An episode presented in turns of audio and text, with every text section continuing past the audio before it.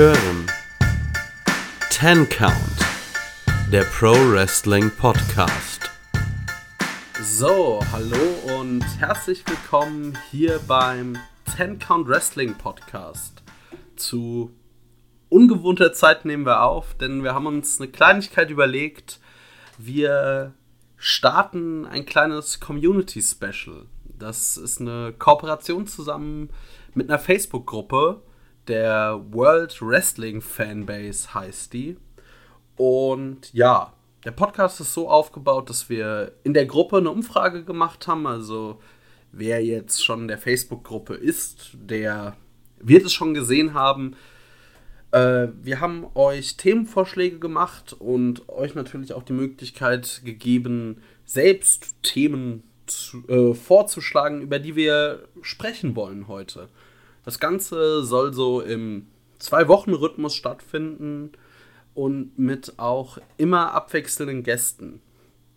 Und dann stelle ich euch jetzt auch direkt vor, mit wem wir hier zusammen aufnehmen. Also der Kevin ist dabei, wie jedes Mal. Dem ist so. und dann haben wir uns eingeladen als zusätzlichen Gast, der vielleicht auch noch ein bisschen mehr die, oder vor allem als Vertretung der World Wrestling Fanbase, Admin in der Gruppe, der liebe André. Hallo auch von mir. Sehr schön, dass das geklappt hat. Ähm, ja, wie gesagt, äh, das ist ein kleines Special wir hatten geplant, dass, oder wir haben geplant, dass das im Zwei-Wochen-Takt stattfindet. Wir werden euch dann immer eine Umfrage in der Gruppe präsentieren. Also wer da an den Themen Votings teilnehmen möchte, der kann auf Facebook ja einfach der World Wrestling Fanbase ja, joinen. Ich denke, Facebook hat eh jeder, auch wenn es vielleicht so mancher nicht mehr nutzt, dann nutzt es dafür ja, und das, wir hatten euch eine gewisse, es kamen dann ja doch einige Themen zusammen. Wir wollen über die drei bis vier meistgestimmten Themen sprechen. Je nachdem, was so die Zeit sagt. Wir wollen euch hier jetzt auch keinen fünf Stunden, keinen fünf Stunden Epos um die Ohren hauen. Deshalb, denke ich, habe ich jetzt auch schon fast genug gelabert. Noch kurzes Housekeeping. Also, wenn ihr Fragen, Anregungen habt, äh, findet ihr uns auch auf allen möglichen sozialen Kanälen, also auf Facebook, auf Instagram, auf Twitter.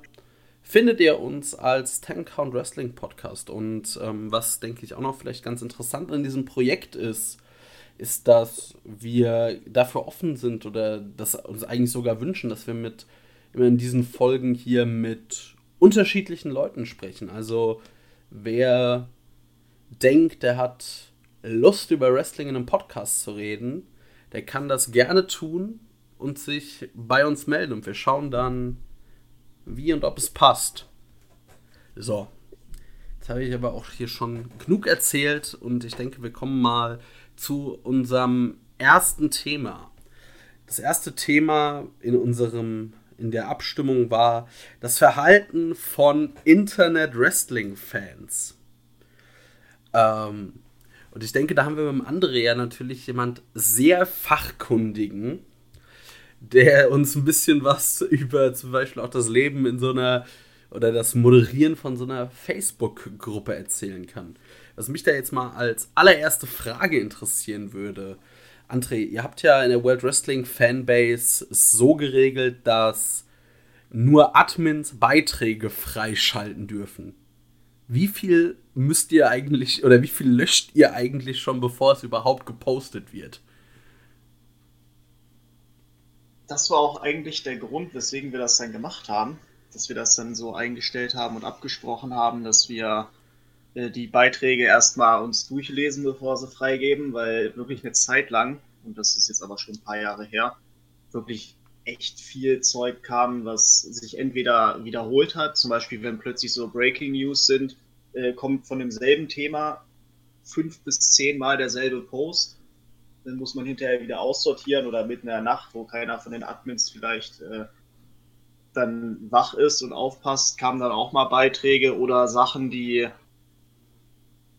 wo sich Leute für eine für, eine, für den Beitritt oder die Akzeptanz in der Gruppe bedankt haben. Und das wollten wir halt kleiner halten. Wir wollten die Gruppe übersichtlicher halten und ja, dadurch haben wir uns dann entschieden, dass wir erstmal selber dann filtern, dass dann die Beiträge reinkommen. Aber man konnte auch beobachten in den letzten Monaten vor allem, dass es immer weniger wurde. Deswegen die Gruppe auch an sich ein bisschen stiller geworden ist. Aber so allgemein muss ich sagen, hat sich dadurch die Qualität deutlich verbessert. Also, ihr würdet wahrscheinlich lachen, wenn ich jetzt mal so Sachen erzählen würde, was da teilweise so reinkommt.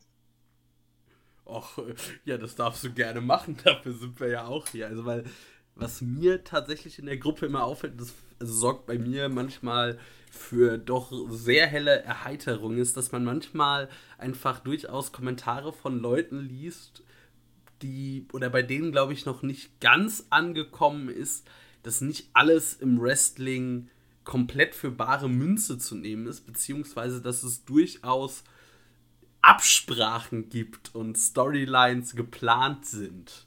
Das finde ich immer recht unterhaltsam. Die WWE Deutschland-Fraktion. ja, genau, das ist es nämlich. Sowas kommt dann auch zwischendurch. Und das filtern wir mal vor am besten schon raus, weil oft ist es halt dann so, dass dann auch andere Leute kommen, die natürlich sich damit äh, auseinandersetzen, die sich da mit dem Thema auskennen, Hintergrundwissen haben. Für die ist das immer so ein gefundenes Fressen.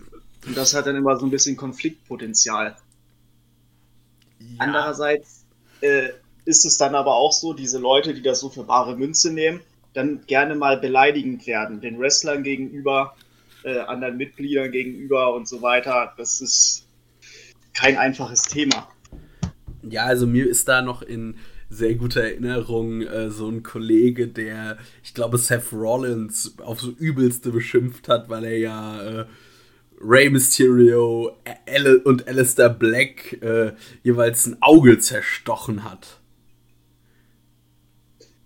Oder äh, gerne auch mal Brock Lesnar war auch so ein Thema war auch gerne mal ein gefundenes Fressen. Oder Kevin Owens, wo er noch so sehr als Ziel unterwegs war. Oder auch The Miss wird auch gerne mal genommen. Ne, der, der unfaire Miss äh, kommt oft. ja, das ist äh, doch, also ich finde es sehr unterhaltsam.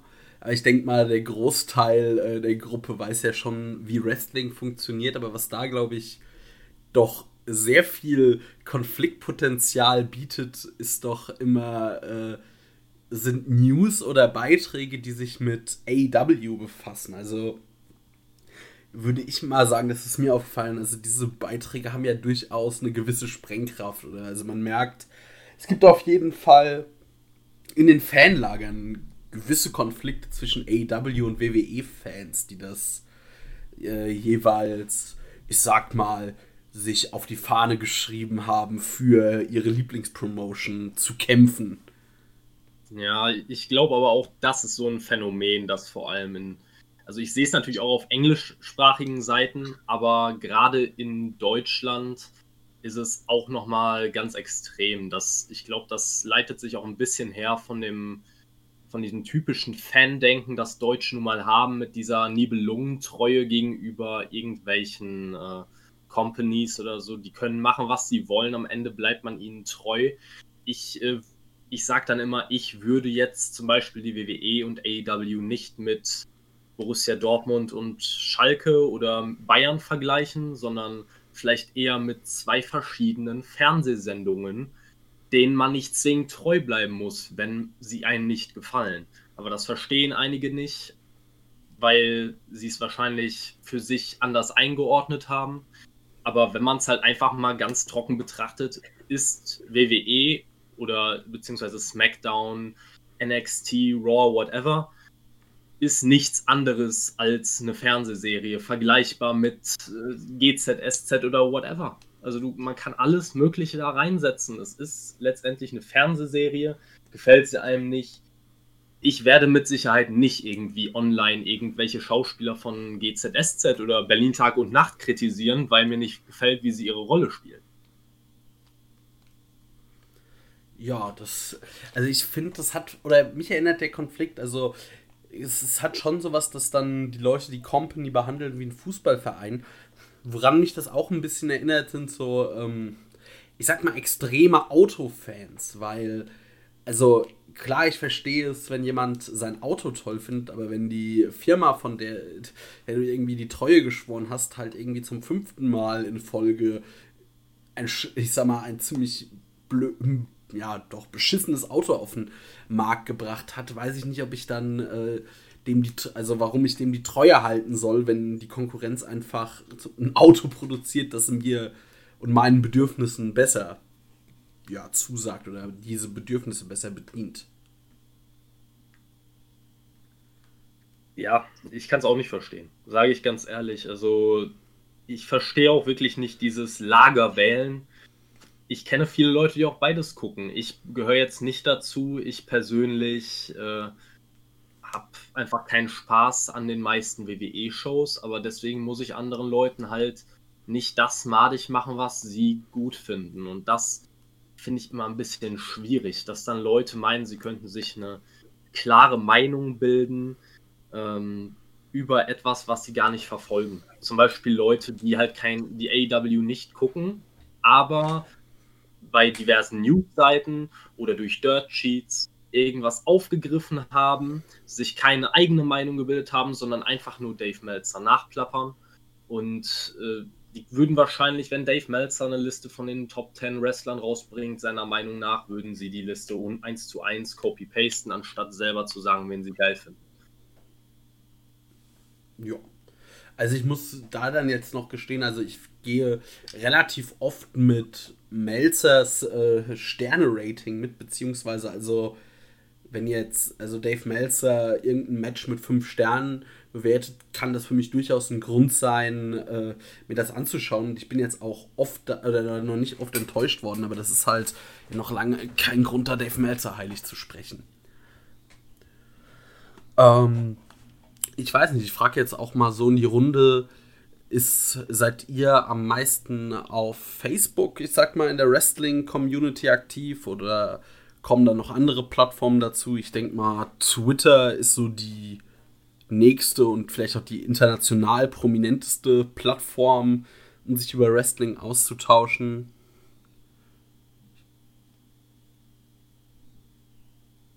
Ähm, ja, ich kann da einfach mal anfangen. Also ich äh, persönlich bin hauptsächlich wirklich auf Facebook aktiv, was das angeht. Also ich habe ein paar WhatsApp-Gruppen auch, wo ich mich äh, darüber austausche. Aber ich muss auch wirklich sagen, ich bei manchen Diskussionen kriege ich einfach nur noch Kopfschmerzen und dann klinke ich mich schnell aus, weil ich bin dazu bereit, eine ordentliche Diskussion zu führen. Aber spätestens dann, wenn keine vernünftigen Argumente mehr kommen, sondern einem nur noch irgendwas madig gemacht wird, was selbst eigentlich auch noch gut ist, dann ähm, bin ich raus. André, wie ist es bei dir? Nutzt du noch andere Plattformen oder bist du mit Facebook voll und ganz ausgelastet?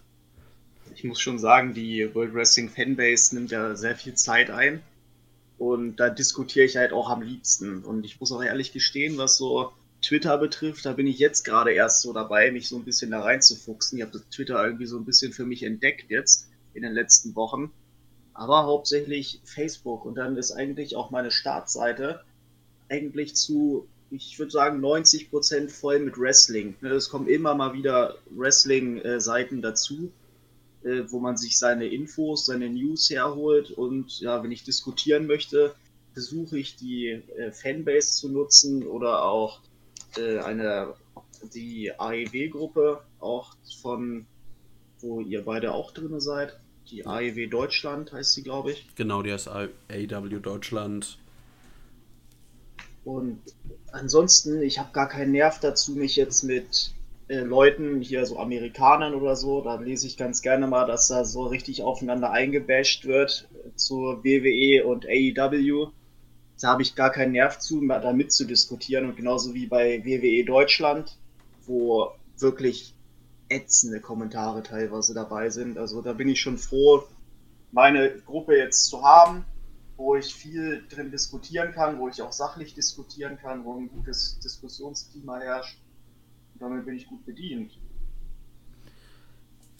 Ja, also ich bin, glaube ich, von uns dreien dann der, der, der Twitter am meisten nutzt, aber das liegt auch eher daran, dass ich so ein bisschen über die, ich sag mal, Fußball oder Fußballinteresse auf Twitter aktiv geworden bin, aber auch erst vor zwei Jahren und dann da noch so ein bisschen den Weg zum Wrestling genommen habe. Ich habe da mir, glaube ich, auch eine ganz angenehme Bubble geschaffen, also diese schlimmen WWE-AW-Konflikte habe ich nicht. Ich bin da irgendwie, gerate ich immer mal wieder in so eine Yoshi-Wrestling-Bubble rein, wo ich dann, glaube ich, der bin, der stunk macht, weil er ähm, dauernd über die Women's Division bei AW meckert. Aber ja, ähm, ich glaube, das ist auch so ein bisschen fast schon, kann man das kulturell begründen, dass Twitter ja, ich glaube, in Deutschland nie so dominant und erfolgreich und stark vertreten war wie Facebook. Das ist gut möglich. Also ich äh, habe mich ehrlich gesagt mit Twitter noch nicht so sehr beschäftigt, äh, weil ich meistens die wichtigen Meldungen zum Wrestling von Twitter über diverse Newsseiten äh, auf Facebook und Co. Ähm, über Umwege bekommen habe. Deswegen brauchte ich es einfach nie. Und äh, auch Bekannte hatten bei mir nie Twitter oder so, dass ich mich da irgendwie mit beschäftigen hätte beschäftigen wollen. Aber wie gesagt, also ich glaube, wenn man, wenn man genau genug schaut, findet man diese Konflikte zwischen Wrestling-Fans halt einfach auf fast allen Plattformen. Und das ist halt das Traurige einfach daran, dass man sich als Fan einer solchen Randsportart, wie es Wrestling nun mal ist. Und man muss sich das vor Augen führen, auch in den USA ist Wrestling weit weg von einem der Top 3 Sportarten. Wir sprechen wirklich von einer Randsportart. Und trotzdem kann sich die Fanbase nicht zusammenreißen und einfach mal vernünftig miteinander umgehen, vernünftig miteinander diskutieren man denkt grundsätzlich, äh, man weiß alles, wenn man, wenn man ein paar Newsbeiträge von irgendwelchen Dirt Sheets oder so gelesen hat. Ähm, man, manche bilden sich ein, sie könnten sich eine Meinung oder beziehungsweise sie könnten Wrestling richtig bewerten, in Anführungszeichen. Was schon an sich ein Witz ist, weil Wrestling halt nun mal nicht objektiv zu bewerten ist. Egal, man kann jetzt bei manchen Leuten sagen, die sind gut im Ring, da kann man nicht drüber streiten. Aber man kann halt doch drüber streiten. Das ist es halt nun mal. Manchen gefällt ein In-Ring-Stil nicht. Ähm, und das ist halt das Schlimme einfach. Heutzutage wird auch alles an In-Ring-Fähigkeiten äh, bemessen. Andere, andere ja, Kriterien werden komplett außen vor belassen. Kriterien, die eigentlich auch äh, aus Wrestling historischer Sicht viel wichtiger sind als das In-Ring können. Äh, und das ist halt einfach traurig, dass sich da langsam so eine Besserwisser-Mentalität eingelebt hat bei Wrestling-Fans. Ja, auf jeden Fall. Also du hast, also auf der einen Seite hast du ja diesen, ich sag mal, Mark- und Smart-Mark-Konflikt, der sich, glaube ich, der ist, glaube ich, auch einfach unvermeidbar, wenn du halt äh, da immer Leute aufeinandertreffen, die über ein Thema reden und ich sag mal, einfach aus unterschiedlichen, von unterschiedlichen Welten aus auf dieses Thema blicken. Aber wo es dann wirklich ja, unnötig wird, ist zum Beispiel so ein Thema wie diese ganz. Also, mein liebstes Beispiel ist immer: AW verpflichtet eine Legende oder irgendjemanden und äh, was weiß ich danach äh, musste bis fünf zählen und die ganzen äh, Resterampe-Kommentare tauchen auf. Ja, ich kann mich da auch noch, äh, ich glaube, da wird André sich auch noch dran erinnern. Ich kann mich da auch noch an schöne Diskussionen in der WWF erinnern, äh, wo die waren halt nicht zu vermeiden. Ne? Und das wird auch immer wieder kommen. Wobei ich es dann wo wir jetzt wieder zum Thema Wrestling-Fans im Internet zurückkommen, es halt schade finde, dass man einerseits überall liest, dass gewisse Wrestler schlecht bei WWE meinetwegen jetzt eingesetzt werden, die sollen sich was anderes suchen, wo sie besser eingesetzt werden. Dann verlassen sie WWE, wechseln den Arbeitgeber und das ist dann plötzlich auch nicht mehr richtig. Da kommt dann plötzlich dieser Kommentar, Resterampe. Und äh, ja, die nehmen ja sowieso nur alles, was die bei WWE es sowieso nicht geschafft haben. Und ja, das ist, man kann es eigentlich nicht recht machen. Ich finde es auch immer ein bisschen schade. Äh, da bin ich dann manchmal auch neidisch drauf, so auf diese Wrestling-Fans, die das alles noch so betrachten als Fan. Die nicht alles so wie, wie wir jetzt zum Beispiel so mehr oder weniger manchmal tot analysieren und alles zu sehr aus der, aus dieser Betrachterposition sehen, wo man dann so auf In-Ring achtet und äh, wie die jetzt am Mike rüberkommen, sondern einfach nur Fan sind. Einfach nur das, was da im Ring passiert, die Geschichte, die erzählt wird, dass, dass man das nicht mehr so sehr genießen kann. Da bin ich dann manchmal echt neidisch drauf, dass die Leute nur das sehen, was ihnen da vorgesetzt wird. Ja, auf jeden Fall. Aber es, ich finde, der, der, also da gebe ich dir recht, also man verliert schon so, wenn man halt sich sehr in das Thema reinfuchst, verliert man im Wrestling schon durchaus ein bisschen was, aber ich finde, dann ist es ja umso schöner, wenn einfach ein Match es schafft, einem die Illusion zu verkaufen. Also wenn es einfach ein Match oder eine Storyline so gut ist, dass man einfach das alles vergisst und sich komplett darauf einlässt. Ja. Das gibt es viel zu selten, finde ich. Also, ja, genau. Leider. Genau, das ist halt eben, das, das meinte ich halt auch vorhin, wo ich gesagt habe, heutzutage wird nur noch auf das Können im Ring geachtet und nicht mehr auf bestimmte Sachen wie beispielsweise, ähm, klingt jetzt blöd, aber Optik, Glaubwürdigkeit, halt solche einfachen Dinge, die, die viel zu kurz kommen heutzutage im Wrestling viele Leute, ich musste mich, mir schon sehr oft, wir haben, wir haben in unseren regulären Folgen sehr oft über Markus Stunt gesprochen beispielsweise und uns auch noch auch super darüber aufgeregt.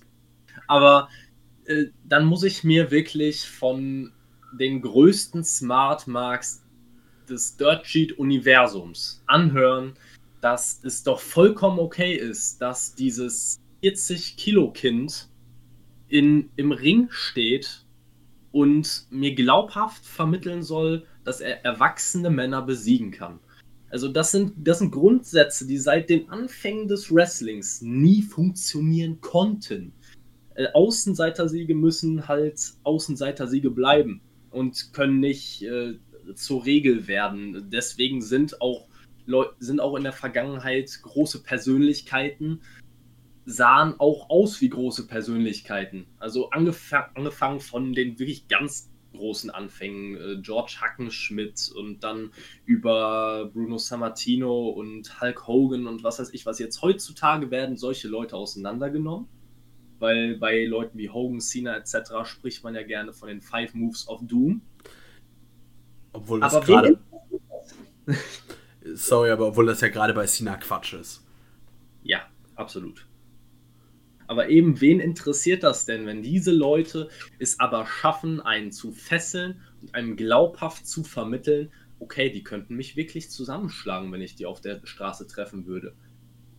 Also das ist doch einfach, ich habe letztens erst noch eine Folge ähm, von einem Podcast von Chris Van Vliet gesehen, der ein Interview hatte mit Vince Russo. Und er hat, was natürlich auch Schwachsinn war, aber er hat gesagt, gefühlt könnte er 50% des AEW-Rosters in einem Kampf besiegen. Ich würde sagen, 50% ist großer Bullshit, aber ich stimme ihm zu, dass es, äh, dass da manche Leute halt einfach sind, wenn du den Fernseher anschaltest, du kannst nicht ernsthaft meinen, dass solche Leute wirkliche Kampfsportler sind. Und das ist halt einfach ein großes Problem. Glaubwürdigkeit wird von heutigen Wrestling-Fans nicht besonders groß geschrieben. Hauptsache, man kann flippy Stuff machen und äh, das ist einfach, wie gesagt, das, mir kam es so vor, als hätte das aber auch ungefähr, ich kann jetzt keine genaue Jahreszahl nennen, aber ich schätze so um das Jahr 2016 rum vielleicht, äh, wo gerade dann die Dirt Sheets und Dave Meltzer immer mehr ins äh, Rampenlicht quasi kamen. Dann auch mit den zahlreichen Omega gegen Okada-Matches, wo sich dann alle mehr mit Indie-Wrestling und mit New Japan Pro Wrestling und so weiter auseinandergesetzt haben. Ja, damit hat sich vieles, was die Fanwelt angeht, geändert. Kevin ist der neue Jim Cornette. Äh, oder Kevin wird jetzt gerade zum deutschen Jim Cornette.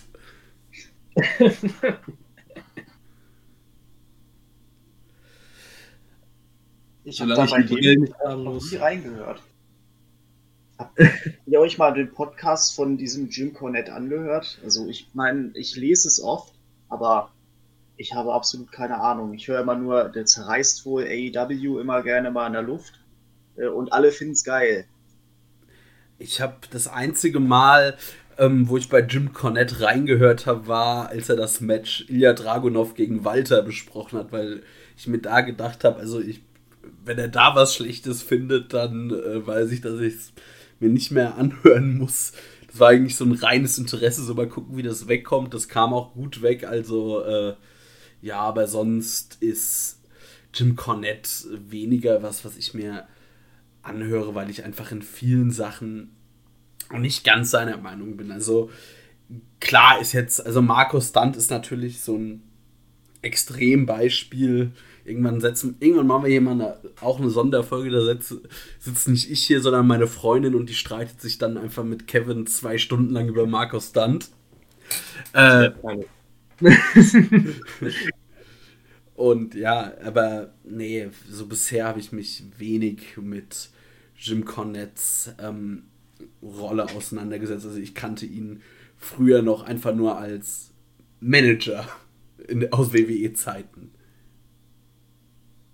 Ja, ich, ich muss persönlich sagen, ich habe in ein, zwei Folgen reingehört, aber nicht, wo er AW oder ähnliches besprochen hat oder irgendein Match, sondern mehr, mich interessiert mehr, weil Jim Cornette ja wirklich über Jahrzehnte im Wrestling-Business aktiv ist. Wenn er dann irgendwelche Geschichten aus der Vergangenheit auspackt, die sind für mich persönlich schon interessant zu hören. Aber ich muss ehrlich sagen, mich interessiert die Meinung von äh, solchen Experten und so weiter interessiert mich relativ wenig, weil auch wenn ich vielleicht mit Cornette in der Hinsicht anscheinend übereinstimme, dass Wrestler im Idealfall mehr wiegen sollten als ich. Vielleicht nicht aussehen sollten, als wären sie gerade frisch, äh, weiß ich nicht, eingeschult worden. Ne? Aber ansonsten habe ich wenige, wenige Ansichten, was Wrestling angeht, wo ich mit Jim Cornette wirklich übereinstimme. Also ich kann auch mal ein Spotfest genießen, aber es, manchmal ist es mir zu viel. Und Jim Cornette nimmt ja wirklich alles auseinander, was nicht äh, auch reibungslos in die 80er hätte passen können. Ja. Gut, äh, gibt es noch Themen oder Dinge zu besprechen zu Fans im Internet? André, hast du noch irgendwas? Ich hätte sonst nur noch dazu gesagt, dass diese Podcasts mit diesen Extremmeinungen, die extrem so in eine Richtung gehen, auch immer guter Nährboden sind für dieses Gehate. Und ich finde es auch immer ganz witzig, nochmal abschließend von mir, dass wenn man immer so diese Ratings von Dave Meltzer sieht, so zu einem Pay-Per-View oder wenn ein Match zwischendurch wirklich so herausragend war bei einer der Weeklies, äh, dass man immer hört von oder liest von den Leuten, es ist den Leuten egal, was Dave Meltzer für eine Meinung hat, aber sich darüber mokieren, dass er nicht so bewertet hat, wie sie es selber machen würden. Ja, das kann man auf Twitter auch. Da ist Twitter dann äh, doch sehr lustig, gerade wenn es dann so auch oft so ein bisschen zum Beispiel in diese New Japan Bubble oder so geht. Also es ist dann weniger so, was ich mitbekommen habe, aber da kann ich, das ist jetzt ein sehr subjektiver Eindruck, dass das so noch weniger die WWE-Fans umtreibt, als dann, ich sag mal, die, was weiß ich mehr, doch die, die aus dem, ich sag mal, ja, Indie ist jetzt auch der falsche Bereich, weil ich sag mal, aus dem Nicht-WWE-Wrestling-Bereich kommen, so, ja, ach, Dave Meltzer, aber dann, wenn Dave Meltzer irgendein Match nicht mit fünf Sternen bewertet hat, dann ist äh, quasi dann ist die Kacke am Dampfen. Ja, äh, wie gesagt, ich würde grundsätzlich echt sagen, wir hatten das vorhin schon mal leicht angesprochen.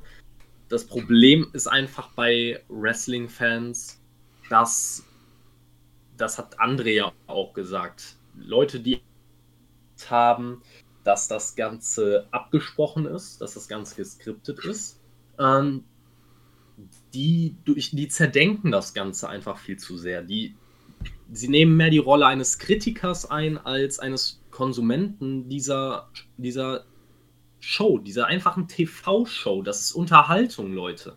Ne?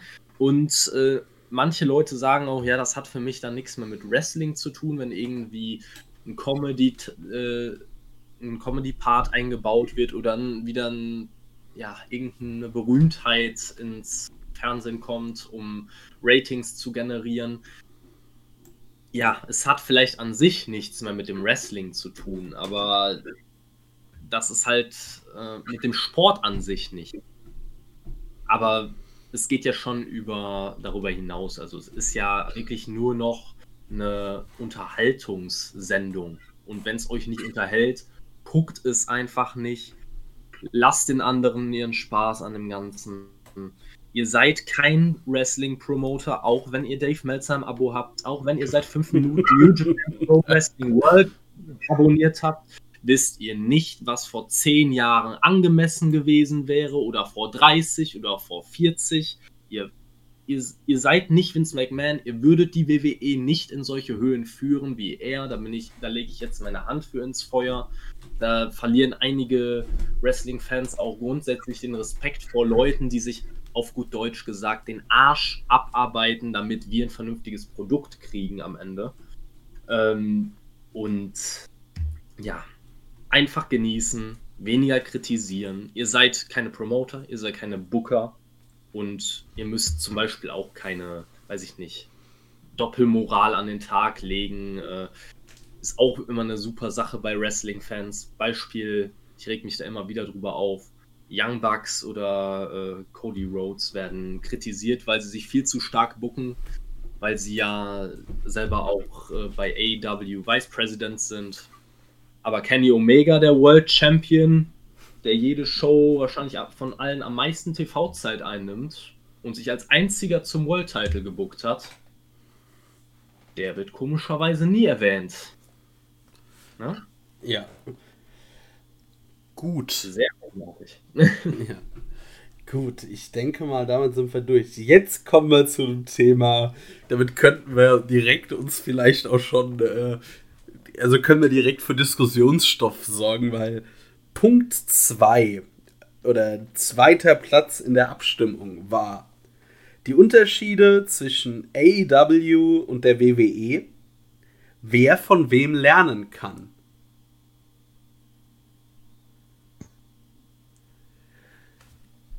Also, ich fange jetzt einfach mal an. Grundsätzlich ähm, ja, die Unterschiede zwischen AEW und WWE, die würde ich jetzt einfach mal wirklich dahin benennen. Man merkt AEW schon alles in allem an, dass sie eine Promotion sind mit einem Indie-Background oder einem größeren Indie-Background oder vielleicht auch Wrestlern, die ähm, das Indie-Wrestling mehr schätzen. Würde ich jetzt mal so als so ein, also als so einen ganz großen Punkt nehmen, weil, also wenn man eine AEW und eine WWE-Produktion miteinander vergleicht, ist die, weiß ich, also die WWE-Produktion, die fühlt sich größer an. Also sei es mit Videopaketen, Animationen und so allem, das fühlt sich irgendwie, ich sag mal, das, ja, da ist ein bisschen die größere Inszenierung dahinter. Wohingegen dann vielleicht man AEW eher als in manchen Dingen jetzt nicht vom In-Ring-Work, aber so von der, ich sag mal, Inszenierung des Ganzen als etwas puristischer bezeichnen könnte. Aber ich stelle jetzt einfach mal die Frage in den Raum, was kann AEW von WWE lernen und was kann WWE von AEW lernen? Äh, ja, also was AEW definitiv von der WWE lernen kann, also mein erster Punkt, den ich dann nennen würde, wäre das, was du schon angesprochen hast, Produktion. Also letztendlich haben, hast du auch gesagt, dass AEW als Promotion eher so rüberkommt, dass man einen starken Indie-Background hat, dass es nicht so professionell wirkt wie bei der WWE. Aber das Problem ist halt einfach, sind beides TV-Shows und man sollte den Unterschied nicht so enorm merken, wie man es merkt. Es ist halt nun mal angefangen von der Kameraführung. Wenn manchmal bei manchen Spots bei AEW die Kameraführung einfach nur katastrophal schlecht ist, wenn bestimmte Spots, die eigentlich, wo die Kameracrew vorher wissen muss, dass sie, dass sie passieren, dann trotzdem nicht am richtigen Ort stehen oder zum richtigen Zeitpunkt die richtige Kamera benutzt wird. Der Ton, äh, wo es einige Tonaussetzer bei AEW in der Vergangenheit schon mhm. gab, beziehungsweise auch, äh, auch die Theme-Songs, die bei der WWE ähm, soweit ich weiß, nochmal separat einge, ja, noch mal eingespielt werden, damit sie auch laut und deutlich beim Fan rüberkommen. Und bei der A bei AEW wird der Hallensound benutzt, wodurch viele Theme-Songs komplett untergehen. Der Stageaufbau sieht ehrlich gesagt natürlich besser aus als bei Ring of Honor oder ähnlichem, aber verglichen mit der WWE ist das eine ist das eine ein Fünf-Sterne-Restaurant und das andere ist ein Dönerladen um die Ecke. Ja, auf jeden Fall. Also was mir da wohl, äh, also was ich da finde ich da am markantesten finde, sind die Videopakete. Also da kann AEW viel von der WWE lernen und sollte auch ein bisschen von der, wie man sie richtig verwendet, davon ein bisschen lernen, weil also die WWE schafft es, einem wenn man, ich sag mal, die letzten vier Wochen kein Raw und SmackDown geguckt hat, trotzdem äh, grob zu vermitteln, worum es in dem nächsten Match geht, bei einem Pay-Per-View zum Beispiel, und schafft es vor allem sogar noch ein bisschen auf äh, das Match sogar zu hypen. Weil ich finde, dass AEW da in, in einer gewissen Hinsicht sich schon gesteigert hat. Also manchmal sehe ich da diese Videopakete und denke mir, die sind wirklich richtig gut geworden. Aber ich finde manchmal, mir schwebt die ganze Zeit ein Satz im Kopf und das ist dann jetzt bei Verglichen zwischen den beiden weniger als mehr. Und zwar, ja, das, was, es wirkt bei WWE immer alles ein bisschen geschmeidiger, ne, wie ihr schon gesagt habt, die Produktion vor allem die Schnitte, auch wenn ich bei WWE manchmal finde, dass es zu viele Schnitte gibt in einem Match. Das macht mich wahnsinnig manchmal. Aber es gefällt mir dann im Nachhinein immer noch besser, als wenn wirklich, äh, wenn die manchmal selber nicht wissen bei AEW, was überhaupt gerade passiert. Und äh, nochmal zum Thema weniger als mehr, würde ich jetzt auch sagen, dass man vielleicht einfach mal ein bisschen weniger Risiko suchen sollte. Weil bei WWE wirkt das alles manchmal immer noch ein bisschen koordinierter im Ring, als es dann manchmal so bei Dynamite der Fall ist oder jetzt auch bei den letzten Pay-per-Views von AEW ist da leider halt auch immer ziemlich vieles schief gegangen. Geht halt immer ein hohes Risiko, aber es geht halt manchmal einfach nicht gut. Ja, also ich würde da auch grundsätzlich zustimmen. Ich muss halt auch sagen, ähm, gerade was das Risiko angeht, gerade bei einigen Spots im Ring, diese Botches, die sind extrem auffällig, die natürlich halt auch dann nochmal öfter vorkommen, je mehr Risiko man geht. Das, da hast du vollkommen recht.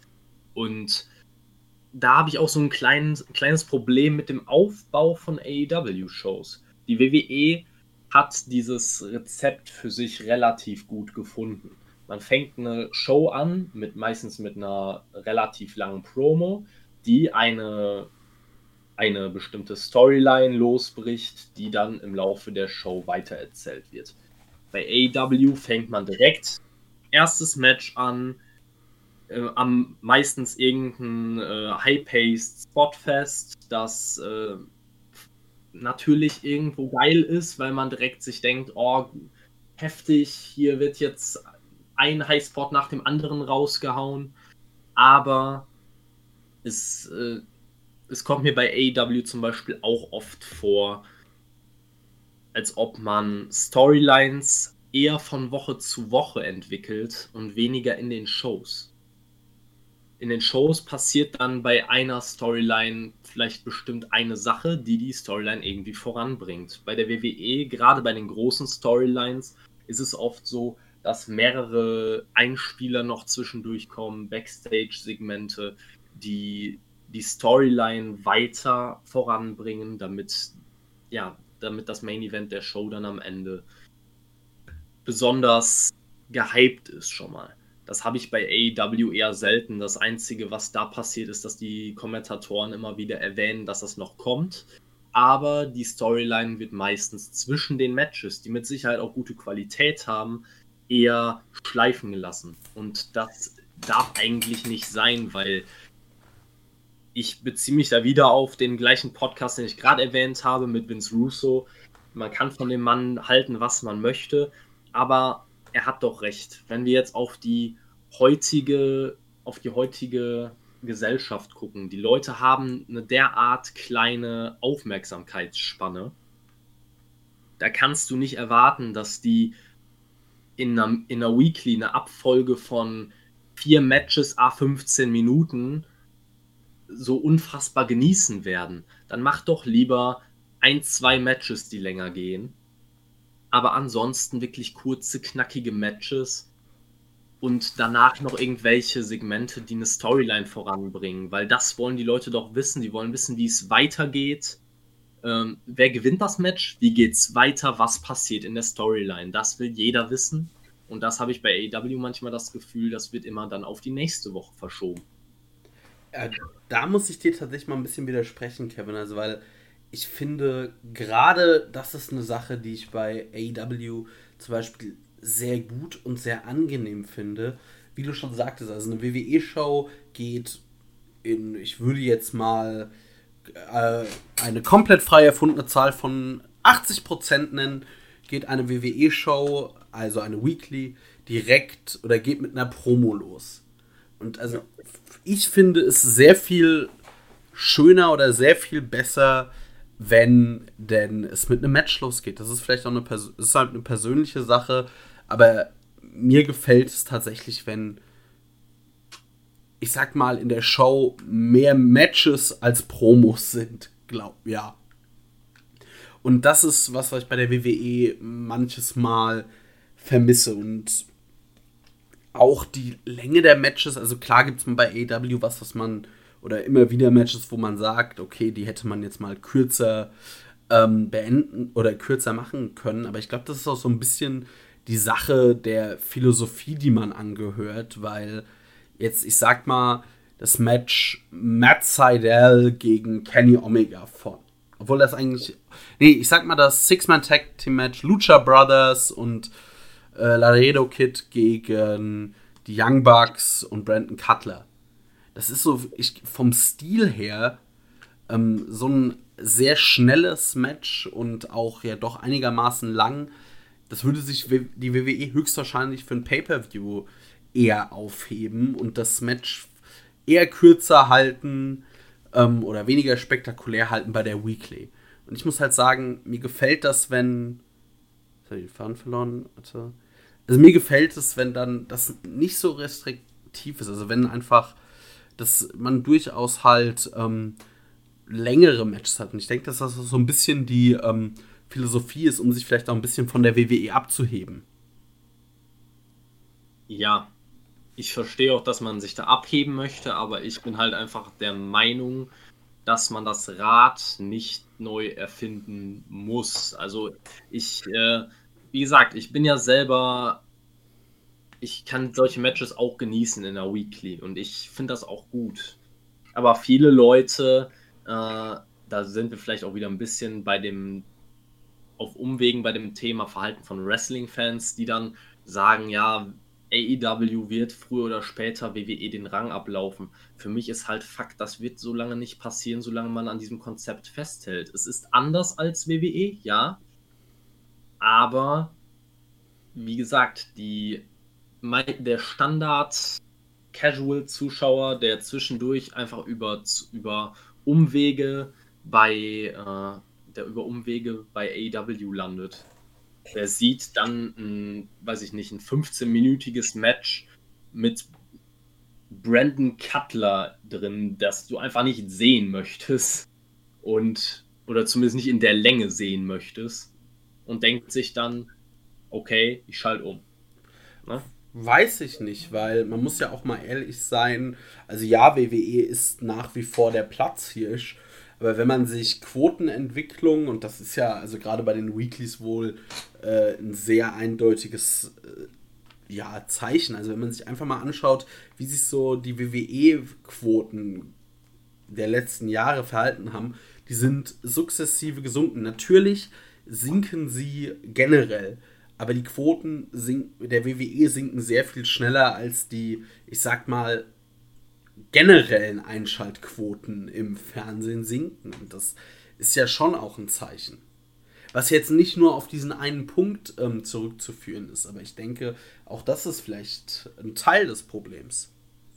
Ja. Nee, aber ich, ich, ja? Äh, ich wollte nur sagen, die Frage ist ja auch immer, wer äh, möchte sich jede Woche, jetzt sage ich mal, drei Stunden Raw live geben? Erstmal mit den vielen Werbeunterbrechungen, dann läuft es halt auch die drei Stunden. Und da finde ich das mit zwei Stunden, wenn man wirklich das Allerwichtigste reinpackt.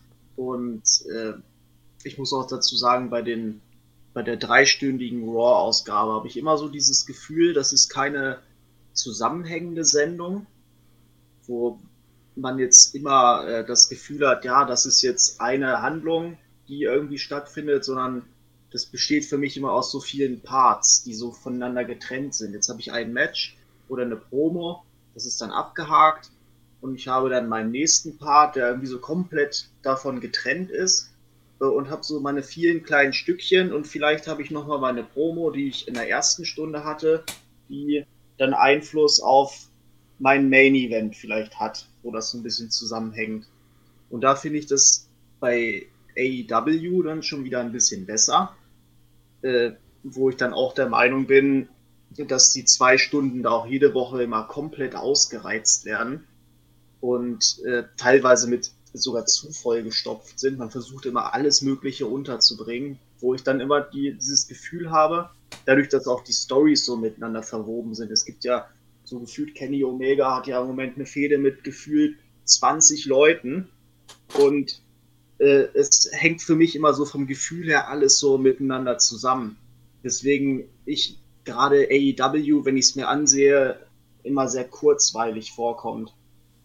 Aber ich kann auch äh, verstehen, wenn man jetzt sagt, äh, dass es für diese Diskussion, ob AEW irgendwann mal den, den Rang ablaufen würde von WWE, das ist noch viel zu früh. Auch äh, wie ihr schon gesagt hattet, der normale Fan hat sich jetzt halt auch über Jahre an diesen Standard gewöhnt, den man so bei Raw, SmackDown hatte.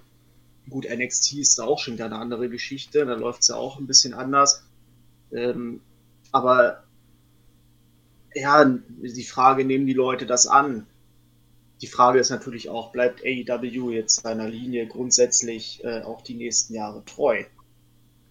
Ich finde auch, dass, äh, wie, ich weiß nicht, wer von euch beiden das schon gesagt hat, dass einige Matches auch zu lang geraten bei AEW. Ich sehe das immer ganz deutlich, auch gerade dieser TNT Championship, diese Regentschaft von Cody, dass er gefühlt jede Woche dieses 15, 20 Minuten Match brauchte gegen sage ich jetzt mal, ohne respektlos zu klingen, gegen so einen Nobody äh, und den versucht hat, over zu bringen. Also das ist vielleicht auch nicht für jedermann was, der vielleicht nicht regelmäßig einschaltet. Wenn ich weiß, ich habe Cody und ich habe da meinen Gegner, der vielleicht äh, alle paar Wochen mal im Fernsehen da zu sehen ist äh, und die haben jetzt ein langes Match gegeneinander. Das ist so, ja, das hat alles irgendwie mal so eine Kehrseite was beide machen, WWE und AEW. Ja, auf jeden Fall. Ich würde jetzt mal einen Punkt nennen, der mir einfällt, wo WWE aber auf jeden Fall was von AEW lernen kann oder etwas machen könnte, was AEW sehr viel besser macht als die WWE. Und das ist, den Zuschauer nicht für blöd zu verkaufen, beziehungsweise ihn zu belohnen dafür, dass er einschaltet. Weil wie oft kennt man, also wie oft passiert es bei der WWE, dass irgendeine Storyline wird angefangen, es wird irgendeine Ankündigung gemacht und es passiert gar nichts darauf. Und man fragt sich so ein bisschen, ja, warum, also so teilweise ist es wirklich so, dass man sich eine Show ansieht, also sagen wir mal, man guckt Raw und in der Raw am nächsten Montag ist alles, was in der letzten Ausgabe oder ein Großteil dessen, was in der letzten Ausgabe passiert ist, wieder egal. Das geht so ein bisschen auch mit dem Storytelling ähm, zusammen. Also bei AEW habe ich das Gefühl, dass Storylines sehr viel länger geplant werden und bei der WWE wirklich die Sachen von Woche zu Woche oder höchstens von Pay-per-View zu Pay-per-View geplant werden und man dann teilweise immer wieder da steht und sich denkt, äh, scheiße, was machen wir denn jetzt? Und das ist, finde ich, was, was sich AEW, was sich WWE ein bisschen von AEW abschauen könnte, einfach den Zuschauer fürs Einschalten zu belohnen. Ja, ich äh, musste halt auch einhaken und sagen, du hast zwar recht, dass bei WWE von Pay-per-View zu Pay-per-View mehr geplant wird, aber das wird bei, mit Ausnahme von wirklich großen Storylines bei AEW ja auch. Das, der Unterschied ist einfach nur, dass bei AEW, und da muss man auch zum Beispiel WWE und AEW kritisieren, äh, die Anzahl der Pay-per-Views einfach so unfassbar unterschiedlich ist. Während ich persönlich sagen würde, AEW hat tatsächlich ein bis zwei Pay-per-Views pro Jahr zu wenig, stand jetzt, hat die WWE mindestens vier zu viel. Ähm, und dadurch sehen die Storylines halt nun mal aus, wie sie aussehen. Ich kann mich ja auch an vergangene Zeiten bei der WWE erinnern, wo Long-Term Storytelling super funktioniert hat. Ich habe erst letztens äh, noch Videos äh, geschaut, die mich nochmal an die Fehde zwischen Undertaker und Shawn Michaels erinnert haben, wo mit kleinen, äh, die angefangen wurde in, im Royal Rumble, wo die Fehde aber dann noch ein bisschen untergegangen ist und äh, sich das dann über Jahre hinweggezogen hat mit mehreren WrestleMania-Matches der beiden, wo dann Undertaker auch letztendlich äh, Shawn Michaels in den Saudi-Arabien, äh, Ruhestand geschickt hat. Und äh, ja, man weiß, die WWE kann es, aber das jetzige Produkt ist halt einfach nicht darauf ausgerichtet. Was schade ist, mir gefällt es auch persönlich besser, wenn man einen Payoff hat und man, äh, und man eine lange Storyline hat, die sich wirklich so anfühlt, als müsstest du Woche für Woche Aufmerksamkeit, äh, dem Ganzen Aufmerksamkeit geben, damit du die Kleinigkeiten bemerkst, die du dann auf die irgendwann nochmal zurückgegriffen werden. Ja.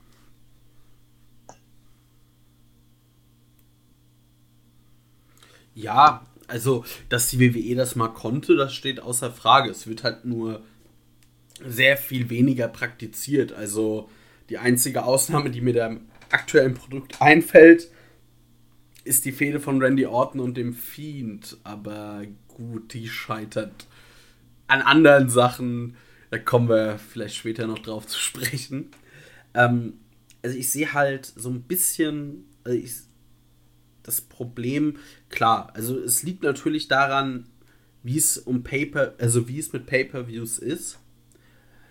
Aber trotz allem finde ich, dass es dann AEW oft besser macht. Also teilweise übertreiben sie es ja auch, dass die Stories halt bis ins Unendliche ziehen, wie zum Beispiel bei aktuell Miro und Kip Sabian gegen die Best Friends. Das ist halt ja, also ich finde, das ist jetzt geht jetzt langsam auf das halbe Jahr zu, in dem diese Fehde oder so grob irgendwie, seitdem diese Fehde begonnen hat und das ist dann auch teilweise einfach zu lang, wenn zu wenig passiert ist und man auch nicht so viel zu erzählen hat. Aber ich sehe halt bei der WWE trotzdem oft, dass so Kurzfristigkeit und irgendwie auch manchmal das Booking einfach doch sehr undurchdacht wirkt. Also dass zumindest man sich nicht mal Gedanken macht, was man nach der Fehde mit jemandem vorhat. Und das würde ich behaupten, ist bei AW ein bisschen anders, dass man da jetzt jemanden nicht, ähm, ich sag mal, geschwächt aus einer Fehde zum Beispiel kommen lässt, um ihn dann gegen, um irgendein Championship antreten zu lassen oder sowas. Ja, definitiv. Ich finde auch, was man halt bei AW und WWE einfach deutlich sieht, ähm, es werden verschiedene Schwerpunkte gelegt und natürlich kann man dann zum Beispiel sagen, die WWE könnte beispielsweise von AEW super lernen, wie man eine vernünftige Tag Team Division bookt. Oh, Aber man könnte umgekehrt auch sagen, AEW könnte äh, oder ja, AEW könnte von der WWE auch super lernen, wie man Big Man bookt. Weil das können die auch nicht. Das ist einfach, äh, es ist einfach ein großes Hin, Hin und Her. Man wird da, man wird da zig Sachen finden, die eine Company besser macht, weil man einfach den Fokus anders setzt. Auf jeden Aber Fall. letztendlich muss man auch sagen, äh, wer jetzt sagt, AW ist ohne Fehler und WWE äh, kann nichts von denen lernen. Wir haben es ja gerade selber besprochen hier. Wir sind auf genug Sachen gekommen, die man, äh, die auch genauso gut AW von der WWE lernen kann, was natürlich auch darin begründet ist, dass AW einfach noch eine sehr, sehr junge Company ist. Ja, das ist was, was man, denke ich, auch bei vielen Sachen nicht vergessen darf. Aber mir fällt noch eine Sache ein, die durchaus die WWE noch von AEW lernen kann. Und das ist auf eine gewisse Form der Kritikfähigkeit.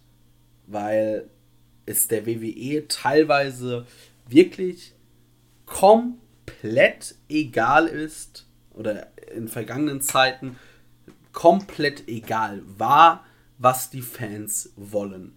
Also zum Beispiel Daniel Bryans äh, großer WrestleMania-Moment war ja eigentlich deshalb so groß, weil eigentlich niemand damit gerechnet hat, dass die WWE da einfach mal das macht, was eigentlich der Großteil der Fans sehen will. Und genauso fällt mir ein, äh, wie man jahrelang versucht hat, Roman Reigns als absoluten Main-Eventer und Megastar und Babyface of the Company zu positionieren.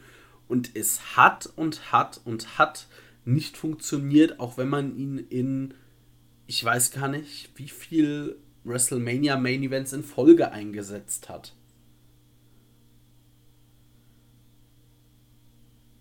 Mir fällt da direkt äh, die Nightmare Collective bei AEW ein. Ich glaube, so hießen sie, ne? Ja, ja genau.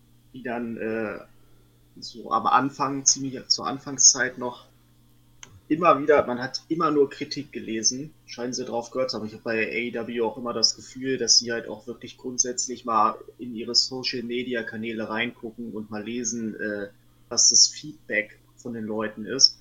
Und ach, ich hatte da noch, noch eins gehabt bei AEW, vielleicht komme ich gleich noch drauf. Mir würde da die Dark Order einfallen, die man ja durchaus etwas umgestaltet hat nach ihrem Debüt.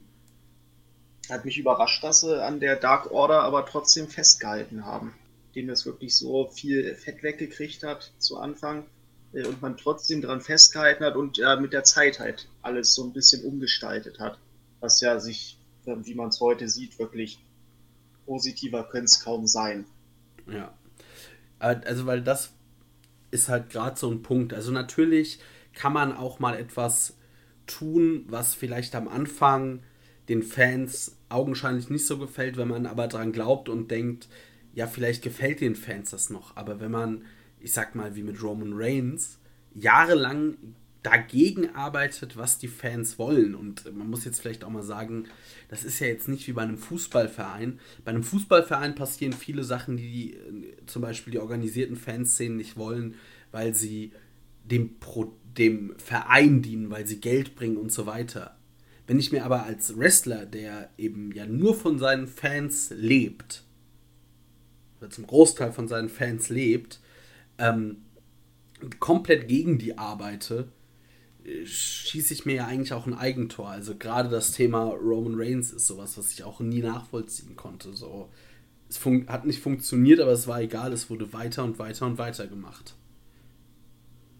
Aber da frage ich mich, dieser Teil, der die diese Darstellung von Roman Reigns kritisiert hat, wie groß der im Verhältnis zu den ganzen Fans waren, wo wir jetzt wieder bei den Fans sind, die es dann für bare Münze nehmen, die noch den, äh, das Merchandise und so weiter gekauft haben und den trotzdem richtig abgefeiert haben.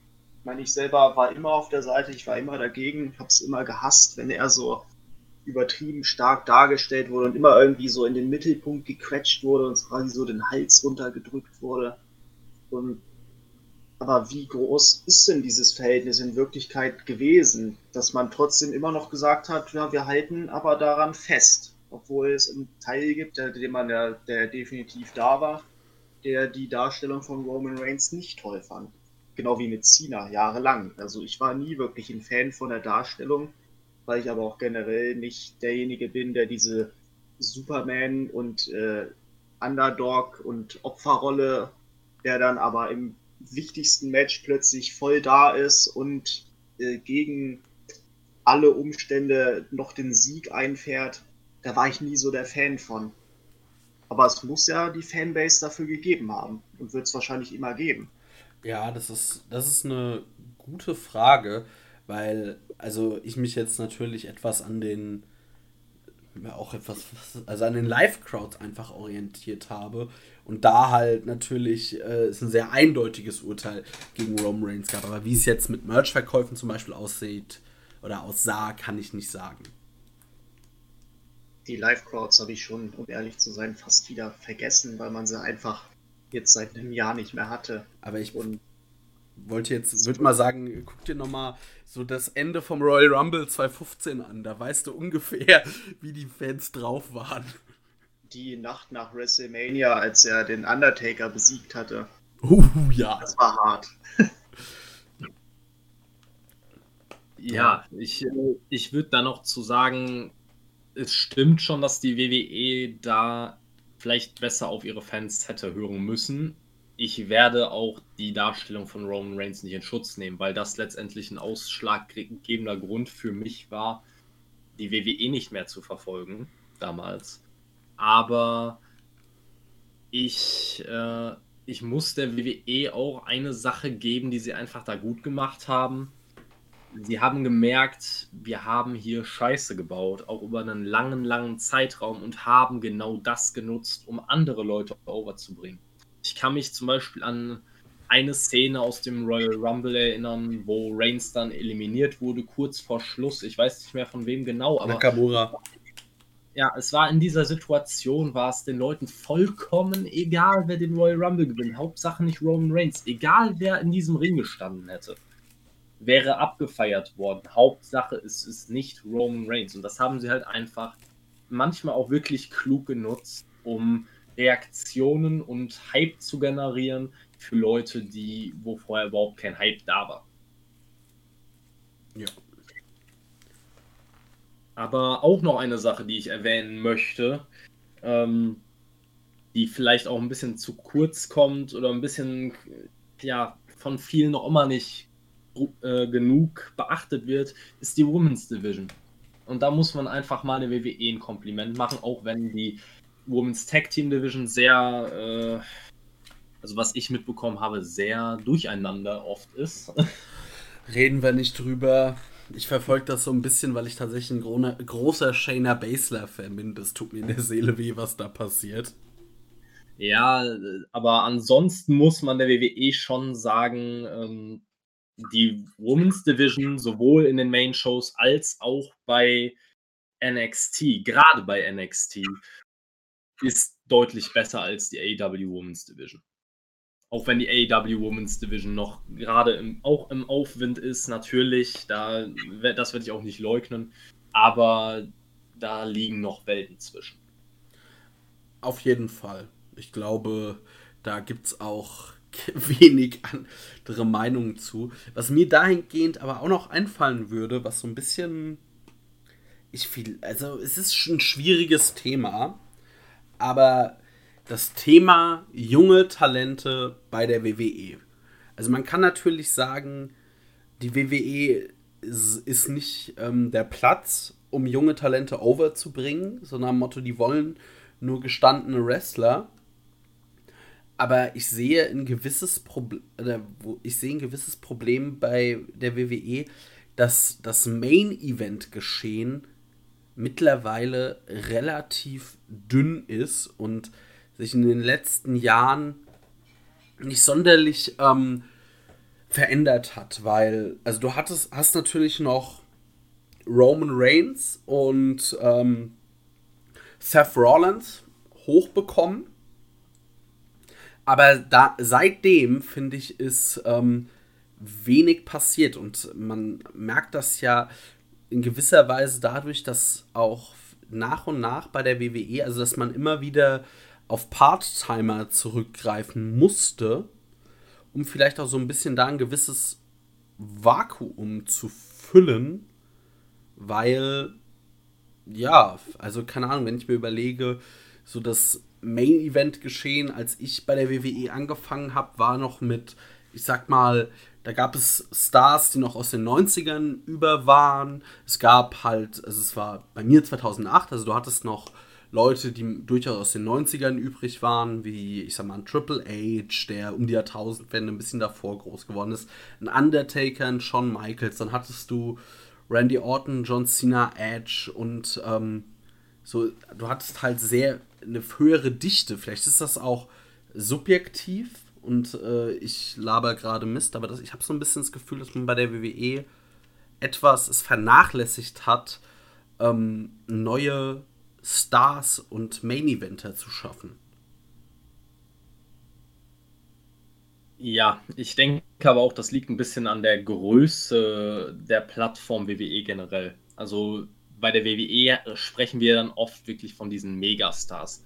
Äh, machen wir uns nichts vor so toll AEW auch ist, ähm, und das jetzt einfach mal komplett gesponnen, weil es wird nie passieren, aber nehmen wir einen Roman Reigns und packen ihn in den, ins AEW-Roster, dann ist dieser Mann mit Abstand der größte Name im ganzen AEW-Roster. Da, kommt niemand, da kommt niemand auch nur im entferntesten ran. Und es ist äh, dann natürlich schwierig, Leute, die bei AW bestimmt jetzt auf Anhieb Main Event Kaliber wären. Leute, die bei der WWE viel in der Midcard rum, mit, mit rumschwimmen. Wir haben jetzt zum Beispiel gerade einen Christian Cage, der neu zu AW gekommen ist. Der ist bei der WWE mit Ausnahme seines letzten World Title Runs nie über die Midcard hinausgekommen.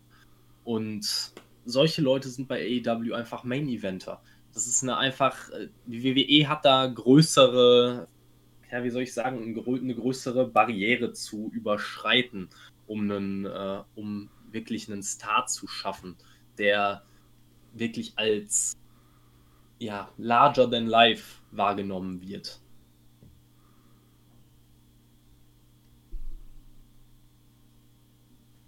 André? Ich nehme mal als, als Beispiel jetzt Alistair Black zum Beispiel. Ist ja immer so ein Name, na, bei WWE kommt da nicht mehr so richtig zum Zug, was für Gründe das auch immer haben mag. Und jetzt mal angenommen, der würde jetzt auch aus seinem WWE-Vertrag rauskommen und könnte einfach bei AEW wahrscheinlich auf Anhieb in die Main-Event-Szene kommen und das sagt schon sehr viel. Ja, genau das. Andererseits äh, muss man aber auch sagen, so ein Kaliber, wie man jetzt diese Größe, auf der man John Cena jetzt hatte, noch äh, bevor es dann Roman Reigns war, bevor man diesen Staffelstab weitergegeben hat. Roman Reigns halt dieser Riesenname, aber diese Namen hat man heutzutage wirklich nur noch vereinzelt, diese Megastars, die richtig äh, impulsiv sind, die richtig polarisieren. Und davon hatte man, jetzt sage ich mal, in den 90ern vielleicht auch noch Anfang der 2000er, hier so zur Attitude-Ära, äh, einfach nicht nur eine Handvoll, man hatte ein ganzes Roster voll mit solchen Leuten. Und das wird immer weniger. Und ja, ich weiß nicht, woran das liegt, ob es jetzt einfach äh, dieser Trend ist, generell, dass es alles ein bisschen, sage ich mal, abgeflacht ist dieser Hype ums Wrestling, das war ja, würde ich mal sagen, zur Zeit, wo dieser Monday Night War war, war das ja alles ein bisschen populärer vielleicht. Sehr viel populärer. Ja, gut, die Einschaltquoten, das ist ja heutzutage nur noch ein Bruchteil von dem, was es früher war, ne? Ja, natürlich. Also die Einschaltquoten und auch so würde ich sagen, würde ich mal vermuten, dass Wrestling durchaus an Popularität eingebüßt hat. Das waren ja richtige Ikonen, die man da teilweise hatte. Und heutzutage ist es halt einfach nicht mehr so. Ne? Man hat so seine Leute, die wirklich äh, rund um die Welt immer für Gesprächsstoff sorgen, aber meistens nur in dieser Fanszene, wo die Leute halt bekannt sind. Ja, manchmal, wenn ich jetzt heute mit jemandem reden würde, von meinen Arbeitskollegen, jetzt so ein, einer, der Mitte 50 ist, vielleicht kurz vor der Rente steht, und ich würde den Anfang von einem Roman Reigns zu erzählen, wenn ich Glück habe, hat er diesen Namen schon mal gehört. Aber wenn ich jetzt mit so einem wenn über, mit ihm über Wrestling reden würde, würde direkt so ein Name wie, ah, was ist mit dem Undertaker, ist der noch aktiv, ne? Und ich erinnere mich noch an Randy Savage und Hulk Hogan und die sind da immer noch, die reden aber noch voll gerne drüber. Also da muss das ja früher auch mal eine ganz andere Reichweite noch gehabt haben. Ja, also weil das ist schon so eine Sache. Also ich denke, wenn man über Wrestling irgendjemanden auf der, Spra auf der Straße also wenn man da sagt, keine Ahnung, Wrestling, der Großteil wird zu dir sagen Hulk Hogan oder der Undertaker. Das sind so die zwei Namen. Ich weiß nicht, vielleicht äh, mittlerweile, oder ich weiß nicht, wie es ist mit einem The Rock und einem Stone Cold Steve Austin. Aber es ist, also vielleicht liegt es daran, dass Wrestling kleiner geworden ist und nicht mehr so diese Strahlkraft hat. Aber auf jeden Fall ist, oder es hat sich bei der WWE was geändert, dass auch für junge Talente weniger Durchlässigkeit ist, dass man vielleicht auch weniger Geduld hat, weil ich meine, Stone Cold Steve Austin ist ja zum Beispiel auch nicht direkt overgekommen oder overgegangen. Auch in The Rock wollte man erst direkt als Babyface einsetzen, musste ihn aber dann erstmal Heel turn. Ja, ich frage mich aber bei der Sache wiederum, muss denn, wenn wir jetzt über, die, über das Alter des, der Worker sprechen, muss die WWE denn tatsächlich diese Leute im Roster haben, die Anfang Mitte 20 sind? Weil wenn wir jetzt mal ehrlich sind, die meisten von diesen wirklichen Megastars sind in ihren 30ern zu Megastars geworden. Also wieso sollte man beispielsweise jetzt mal wieder ein AW-Beispiel, warum sollte die WWE einen Jungle Boy jetzt verpflichten, wenn er einfach offensichtlich noch fünf bis, äh, fünf, was sage ich, rede ich von fünf, eher zehn Jahre davon entfernt ist, ein Megastar werden zu können. Wenn man es auch in zehn Jahren machen könnte.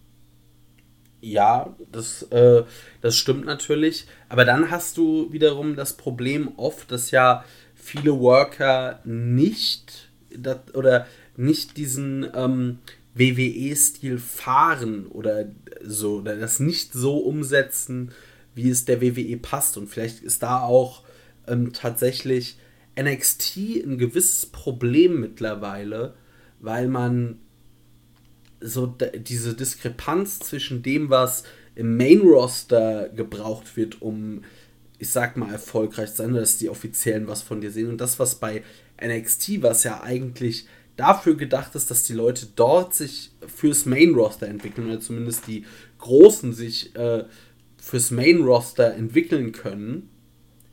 Irgendwie stimmt da was an der Verzahnung nicht, weil wenn man sich anschaut, außer dem Shield oder nach dem Shield und den Four Horsewoman wurde es teilweise ziemlich dünn, was aus dem, äh, was bei NXT hochgekommen ist. Und gerade, also in der Vergangenheit war es noch besser, aber in den letzten Jahren war ja gefühlt ein NXT-Call-Up oder ein vielversprechendes NXT-Talent. Einem war ja fast klar, dass das nichts im Main-Roster wird. Und irgendwo ist da dann eine Diskrepanz, wo irgendwas nicht stimmt.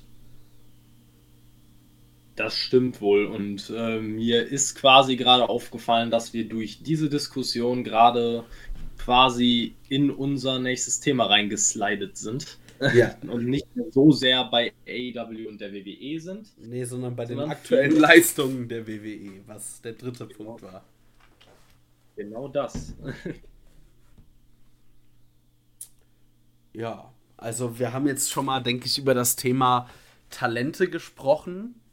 Also zumindest geht es mir so, dass ich bei gewissen NXT-Talenten immer erstmal Angst habe, was denn jetzt passiert. Also mein liebstes Beispiel, also ich bin zum Beispiel aktuell eigentlich sehr happy oder mal ein bisschen mehr bei NXT dabei, weil ich einfach extrem gehypt bin, dass ähm, Walter da ist, den ich für einen der großartigsten Wrestler überhaupt halte und ich mich sehr freue, ihn beim NXT Takeover gegen äh, Tommaso Ciampa zu sehen. Aber wenn jetzt, ich sag mal, morgen käme der Call-up von Walter, ich hätte sehr viel Angst davor, dass er in, ich sag mal, 12 bis 16 Wochen irgendwie auf einmal äh, jodelnd in Lederhosen auf einmal raus, äh, rauskommen müsste, weil Vince McMahon halt sonst nichts in ihm sieht. Gar nicht mal so unwahrscheinlich. Definitiv. Und dann weine ich. Also dann hört ihr mich hier live on air. Also entweder ich, nutze ich einfach den Feed und lade einen ungeschnittenen 2-Stunden-Rant hoch, wo ich einfach nur ins Mikro brülle, oder ihr hört mich hier live im Podcast weinen. Irgendwie war es doch so eine gewisse Zeit lang so, wenn jemand von NXT den Call-Up gekriegt hat und das, man konnte immer wieder dieses selbe Muster erkennen. Es war irgendwie der Call-Up oder die, die Ankündigung, dann waren sie irgendwann da. Dann gab es plötzlich eine Fehde, meistens gegen Dolph Ziggler zum Einstieg. die wurde dann auch gewonnen und danach hat man immer das Gefühl gehabt, jetzt wissen sie nicht mehr, was sie machen sollen mit ihm. Und das hat sich ständig wiederholt. Ja, also da muss man noch vielleicht lobend erwähnen, Kevin Owens und Finn Balor. Kevin Owens, den man in seinem Debütmatch erstmal direkt gegen John Cena hat gewinnen lassen. Finn Balor, der sogar nach seinem Call-Up direkt äh, Universal Champion geworden wäre, wenn er sich nicht verletzt hätte.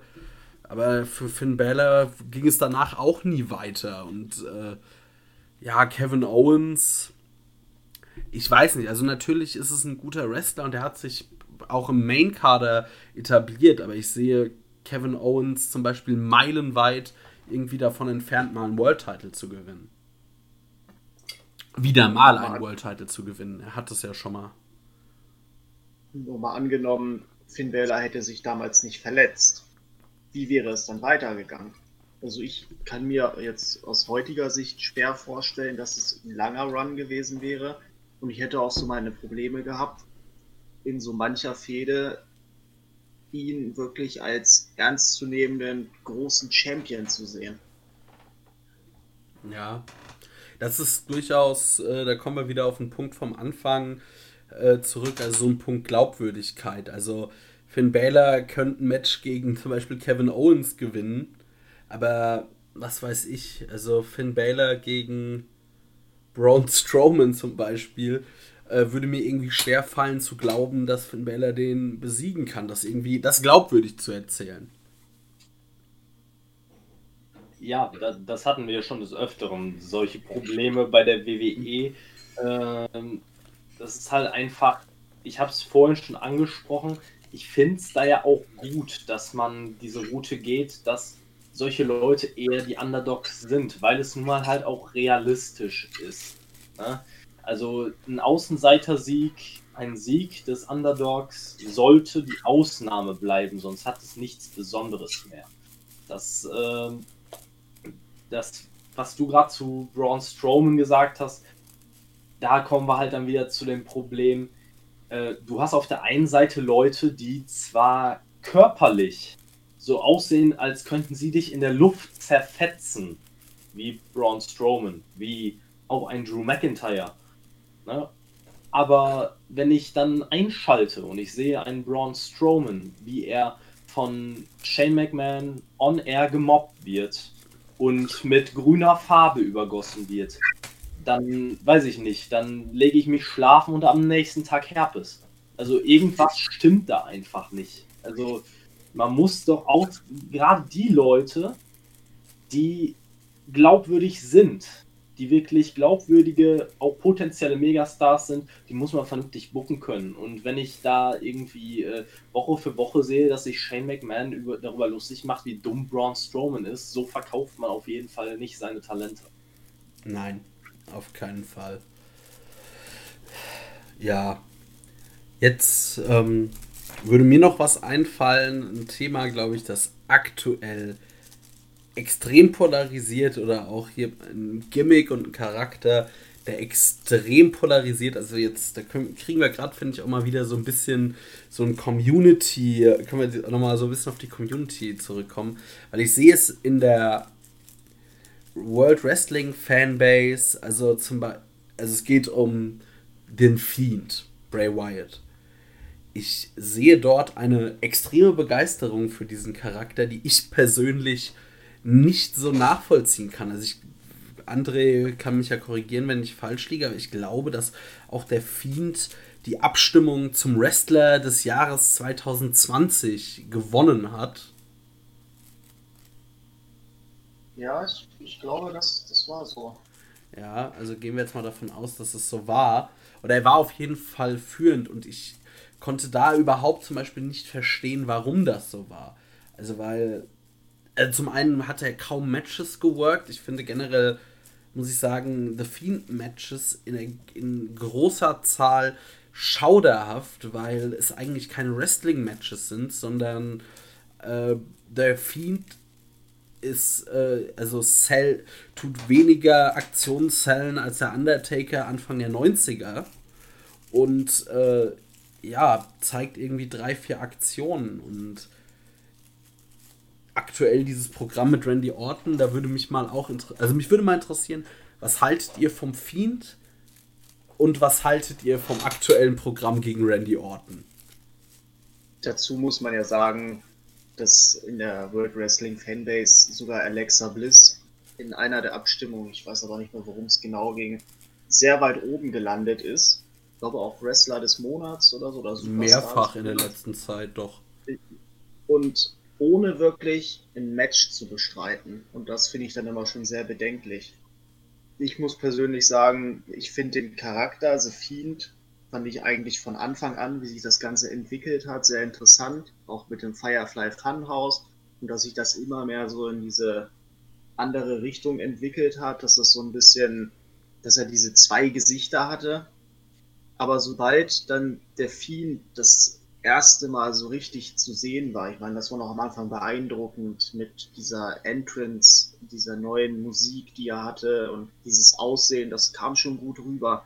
Aber mich haben diese Matches von ihm schnell genervt, weil, ne, wie ihr schon gesagt habt, der, er, das, es hält halt sehr wenig. Die Matches sehen oft ziemlich gleich aus. Da muss ich sagen, fand ich das In-Ring-Work vom Charakter Bray Wyatt schon deutlich ansprechender. Und auch Alexa Bliss, da muss ich wiederum sagen, da haben sie eine gute Richtung für sie gefunden, weil zu ihr passt dieses Gimmick einfach wie Arsch auf Eimer, wie man immer so schön sagt. Und äh, das finde ich richtig stark. Und die Kombi an sich von den Charakteren her finde ich auch richtig gut. Wobei mir diese Fehde mit Randy Orton, mit diesem Übernatürlichen schon wieder nicht mehr so zusagt, weil ich war noch nie so wirklich ein Fan von dem Übernatürlichen. Ausnahme habe ich da gerne beim Undertaker gemacht. Das war halt einfach irgendwie, seit ich Kind war, immer so. Ich weiß nicht, das war einfach so diese Denkweise.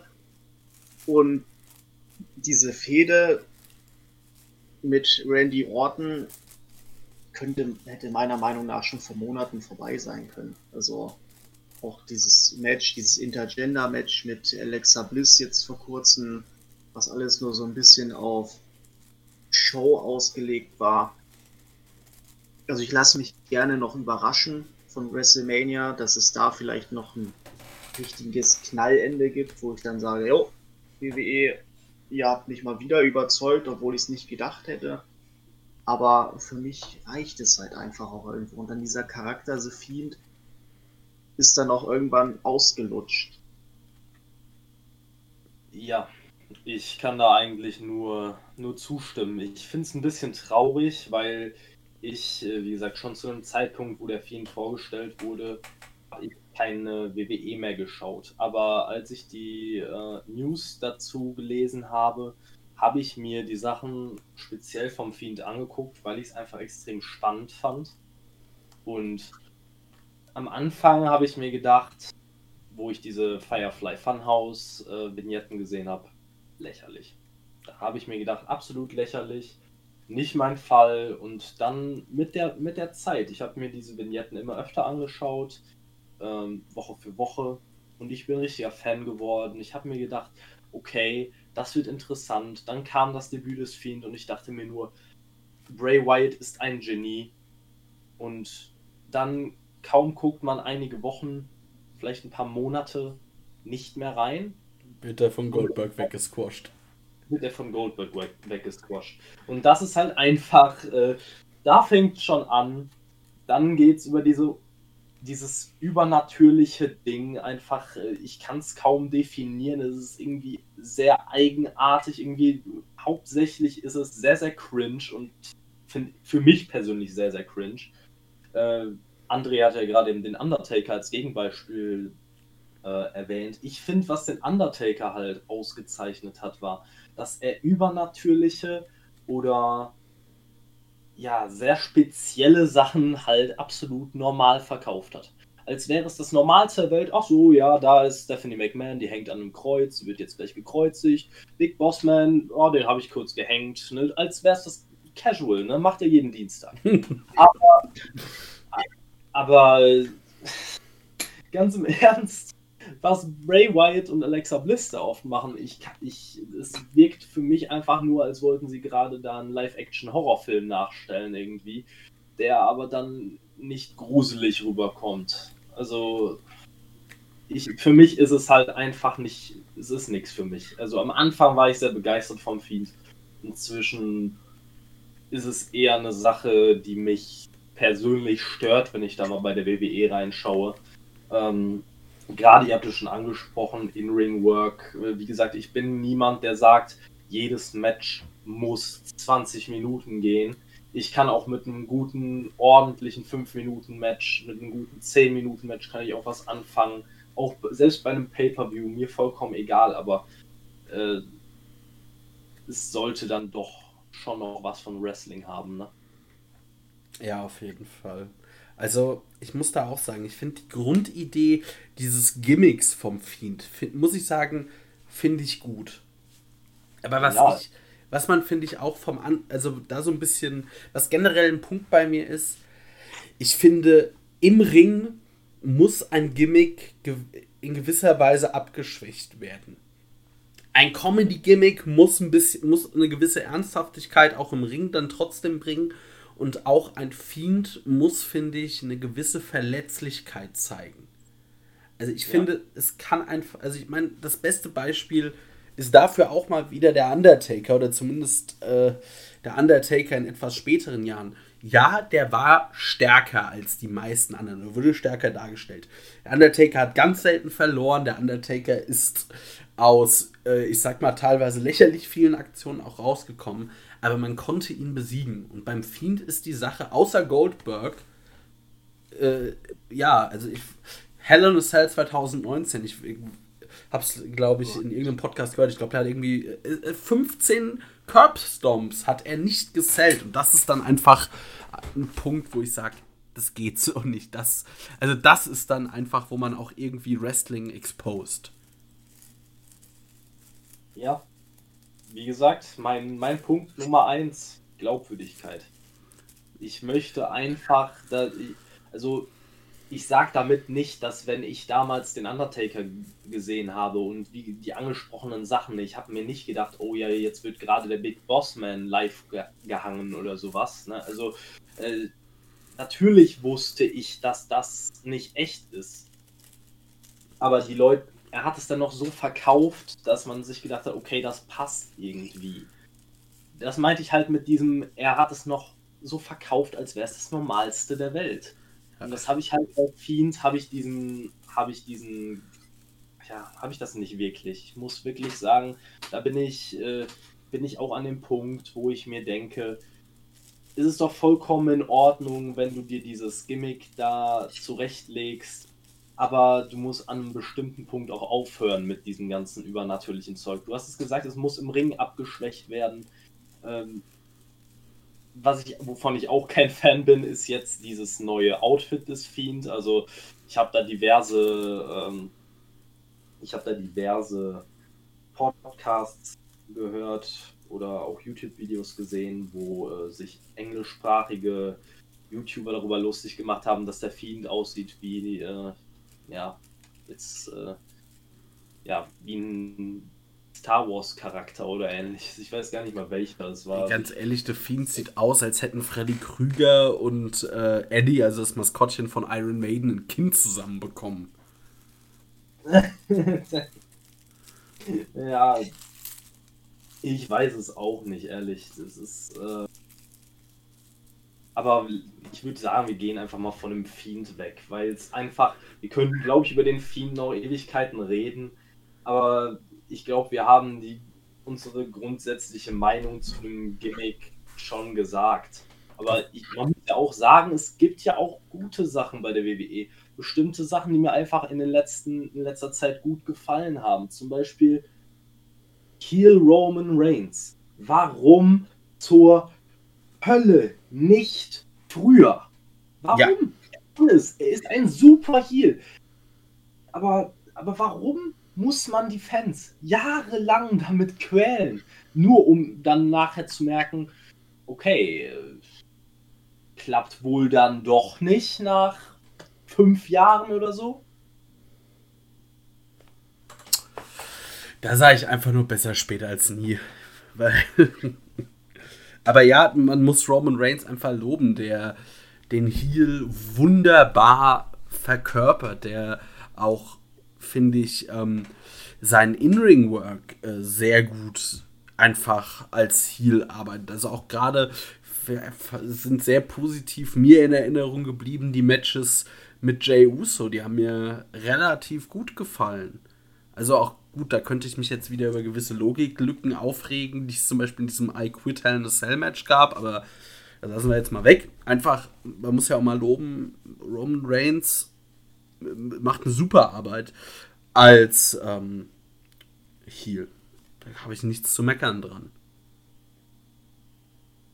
Ja, das einzige, das einzige Problem, was ich halt sehe, ist, dass das halt wirklich jetzt so spät kam, äh, bei einem, bei The Rock hattest du, glaube ich, vorher angesprochen, hat man damals dann noch vieles gerettet durch diesen Heel-Turn.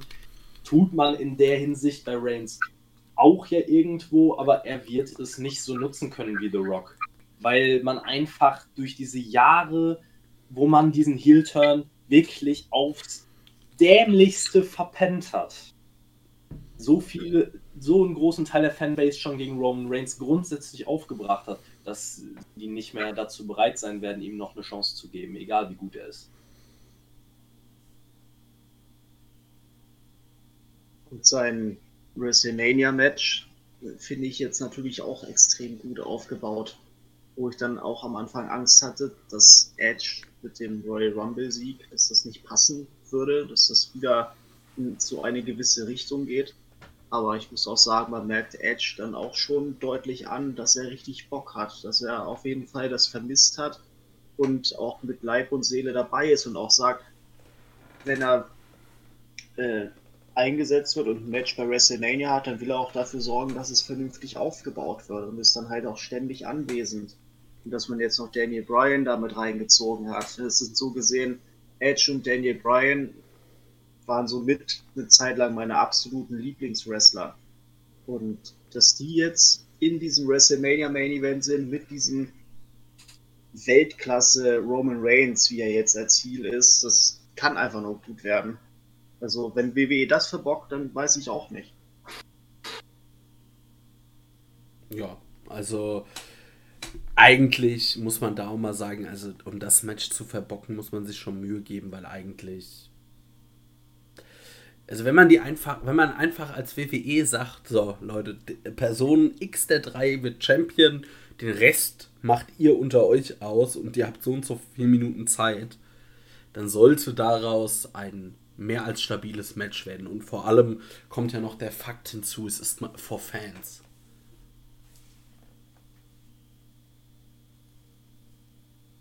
Endlich ja. ist es mal wieder soweit. das ist wohl wahr. Ja, ich bin mal sehr gespannt drauf, auch wie Fans auf gewisse Dinge reagieren werden, weil äh, was ja jetzt zum Beispiel extrem lustig wäre, wenn auf einmal Roman Reigns nicht ausgebuht wird, sondern die Fans ihn jetzt auf einmal als Heel feiern würden. Ich glaube, dann würde Vince McMahon aber auch im Dreieck springen. God damn it! Man kann er zumindest davon ausgehen, dass er mit der Entscheidung alles richtig gemacht hat, wenn es bei den Fans ankommt. Und es ist ja oft so gewesen, dass die Heels in der Vergangenheit teilweise mehr bejubelt wurden als die Faces. Ja, definitiv. Äh, wie gesagt, ich glaube halt leider persönlich, dass man bei Reigns durch diesen späten Zeitpunkt des Heel-Turns ähm, halt einfach im Vorhinein schon so viel, äh, so viel falsch gemacht hat, dass man das jetzt auch mit letztendlich jetzt richtigen Entscheidungen nicht mehr gut, gut machen kann einfach. Das ist das große Problem. Also er hat einen Großteil der Fanbase so gegen sich aufgebracht. Es ist ja wie gesagt, ich bin nicht der Einzige, der ja mit die WWE nicht mehr geschaut hat, wegen Roman Reigns. Also ich, an sich, ich muss ja wirklich sagen, damals nach dem, nach dem Split des Shield fand ich von allen Shield-Mitgliedern Roman Reigns am coolsten. Wie man es dann aber geschafft hat, innerhalb von einigen Jahren mich dazu zu kriegen, diesen Typen, der eigentlich ein Face ist, so sehr zu hassen, dass ich wirklich alle anderen Wrestler fast aus dem ganzen Roster lieber gesehen habe. Also das war eine große Leistung. Ja. Tatsächlich bei mir war es, ähm, der mir lange Jahre auch zu dem WWE-Abschied bewogen hat, war es Jinder Mahal. Also da war bei mir aber alles vorbei, als der World Champion wurde.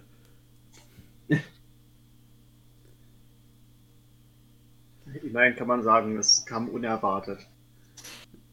Das ist richtig. Das ist wohl. Das also muss man dir lassen, André. Du, du bleibst noch positiv. ich glaube. André, guckst du eigentlich äh, die WWE Weeklies? Das haben wir noch gar nicht gefragt.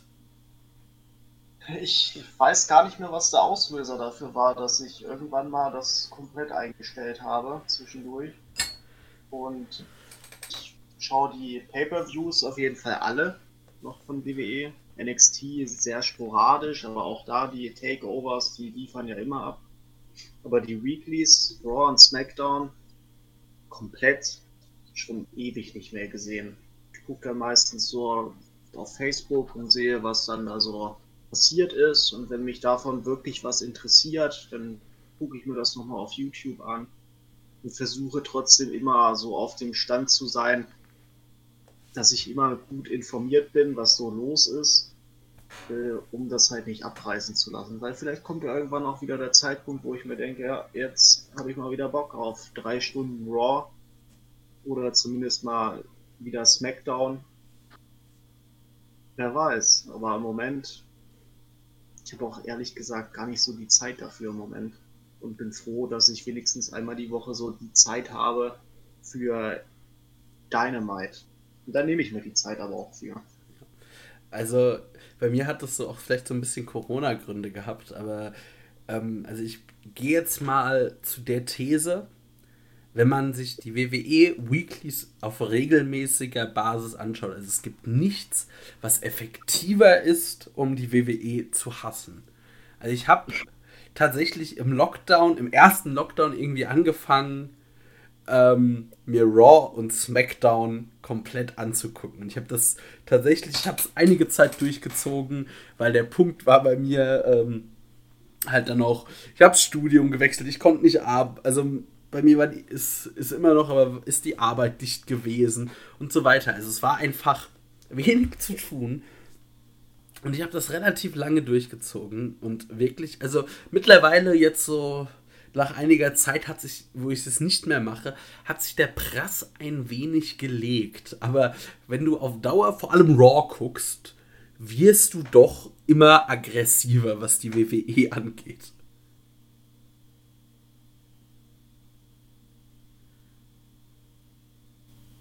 Und wenn ich jetzt noch an den ersten Lockdown zurückdenke und noch an diese Performance Center Shows, oh. war ja schon teilweise sehr, sehr äh, das musste sich ja noch alles ordnen.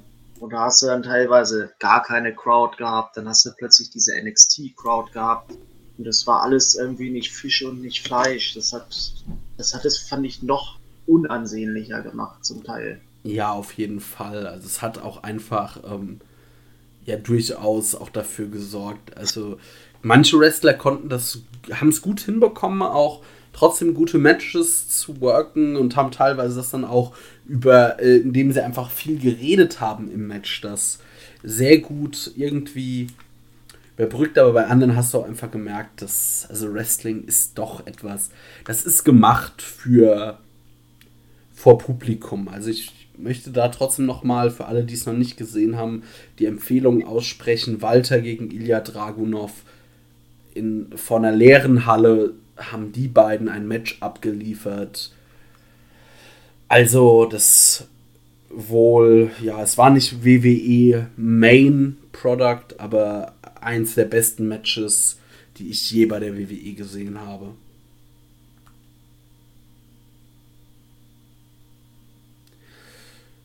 So, ich höre hier, hier ist jetzt gerade so ein bisschen Schweigen.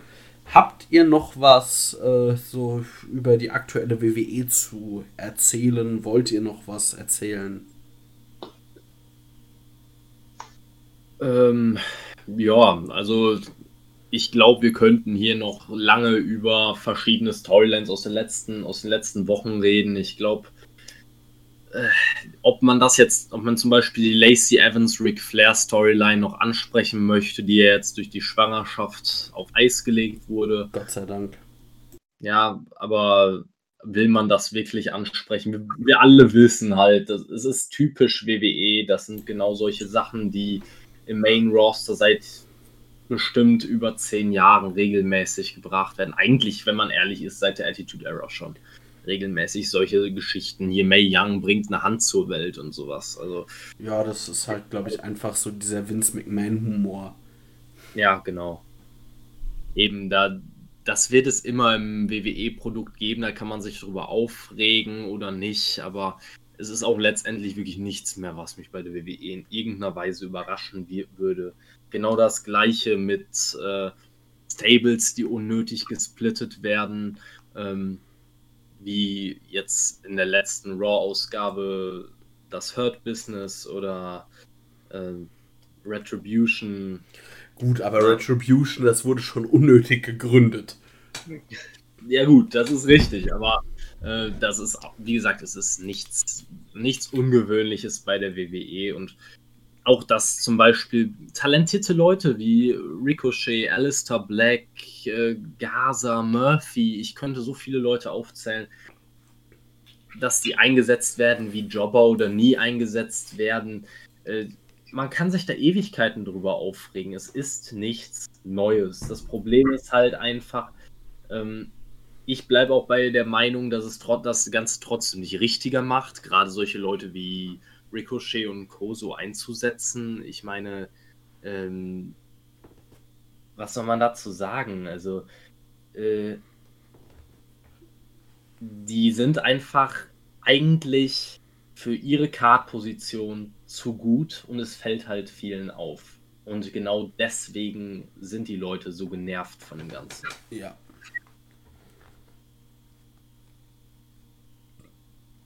Ich würde jetzt noch abschließend zu dem Thema sagen, von meiner Seite aus zumindest abschließend, dass ich mich auf jeden Fall auf WrestleMania erstmal freue und mal wieder die, große Hoffnung habe, dass es mich vielleicht so sehr catcht, wie eigentlich bei jedem Pay-Per-View diese Hoffnung, dass ich auch mal wieder richtig dranbleibe. Ich würde es mir wirklich wünschen, dass WWE mich wieder mal so von dem Produkt überzeugen kann, dass ich als langjähriger Fan sage, ich möchte gerne das regelmäßig wieder ansehen. Und ja, die Hoffnung werde ich nicht aufgeben und mal gucken, wie es wird, wie WrestleMania ist, wie es dann auch vor Fans ist. Und ich lasse mich gerne überraschen, auch wenn ich mich eventuell hinterher wieder über das eine oder andere aufrege und dann wieder erstmal die Hoffnung aufgeben kann. Aber ja, ich versuche einfach positiv zu bleiben, was das betrifft. Ich möchte mir ja auch nicht, ich möchte auch nicht immer alles schwarz malen und mir immer nur die schlechten Sachen rauspicken, sondern auch gerne dann halt, wenn ich mir auf YouTube die Sachen ansehe, picke ich mir auch die guten raus und ja, vielleicht wird es irgendwann mal wieder statt YouTube dann auch mal wieder die komplette Folge auf The Zone. Wie gesagt, ich würde es mir sehr wünschen. Ja, auf jeden Fall. So, wir sind jetzt bei einer Stunde 45 angelangt. Reicht euch das? Oder wollt ihr noch ein Thema reinnehmen? also, äh, ich denke eigentlich, dass das erstmal reicht. Also, gerade äh, die Themen laufen nicht weg grundsätzlich. Wie gesagt, äh, nochmal an alle, die bis hierhin gehört haben oder an diesen Punkt hier gekommen sind. Ähm, die Themenfindung liegt ganz allein an euch. Also wir werden immer mal wieder Themenvorschläge ähm, da reinbringen. Wir werden uns Themen ausdenken. Ähm, aber wenn ihr Themen habt, die euch wirklich auf den Fingern brennen, die wo ihr sagt, ihr möchtet unbedingt mal darüber reden, wo ihr vielleicht auch selber in der Folge zu Gast sein wollt, um über ein spezielles Thema zu reden, schlagt das Thema vor, meldet euch bei uns, falls ihr mal hier zu Gast sein wollt, stimmt für die Themen ab, die ihr hören wollt. Und ja, ich glaube, viel mehr gibt es dazu eigentlich auch nicht zu sagen, ne? Nee, also du hast dazu eigentlich alles gesagt zu dem Community-Thema. Nochmal vielen Dank an den André, dass er heute dabei war. Es hat sehr viel Spaß gemacht. Ja, das kann ich nur zurückgeben. War sehr gerne dabei. Ich wäre auch in Zukunft zu gegebener Zeit wieder sehr gerne dabei, da wenn es sich mal wieder ergibt. Und ja, bedanke mich auf jeden Fall für die letzten zwei Stunden. Sehr gerne. Dann schnapp ich mir jetzt einfach mal die Schlussworte und sage auf Wiedersehen, auf Wiederhören hoffentlich vor allem. Und viel Spaß mit der Folge. Wir melden uns dann als nächstes mit einer regulären Ausgabe wieder. Und in zwei Wochen kommt dann hier die nächste Community-Ausgabe. Macht's gut!